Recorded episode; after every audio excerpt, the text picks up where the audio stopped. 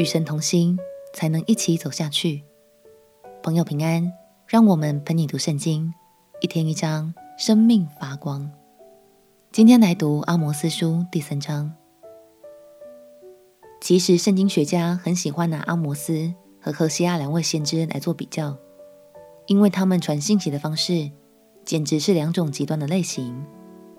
何西阿先知温柔婉转，让百姓认识上帝的怜悯；阿摩斯先知则是直言不讳，让百姓认识上帝的公义。但他们和所有先知一样，都有同样的一颗心，那就是爱百姓、爱上帝，渴望百姓能悔改，回到上帝的爱里。让我们起来读阿摩斯书第三章。阿摩斯书。第三章，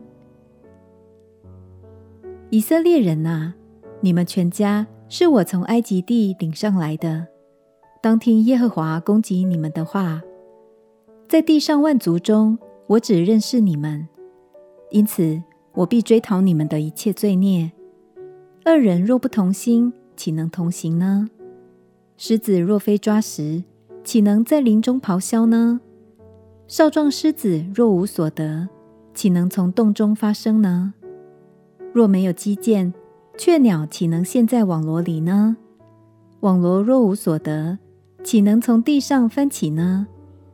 城中若吹角，百姓岂不惊恐呢？灾祸若临到一城，岂非耶和华所降的吗？主耶和华若不将奥秘指示他的仆人众先知，就一无所行。狮子吼叫。谁不惧怕呢？主耶和华发命，谁能不说预言呢？要在雅实图的宫殿中和埃及地的宫殿里传扬说：你们要聚集在撒玛利亚的山上，就看见城中有何等大的扰乱与欺压的事。那些以强暴抢夺财物、积蓄在自己家中的人，不知道行正直的事。这是耶和华说的。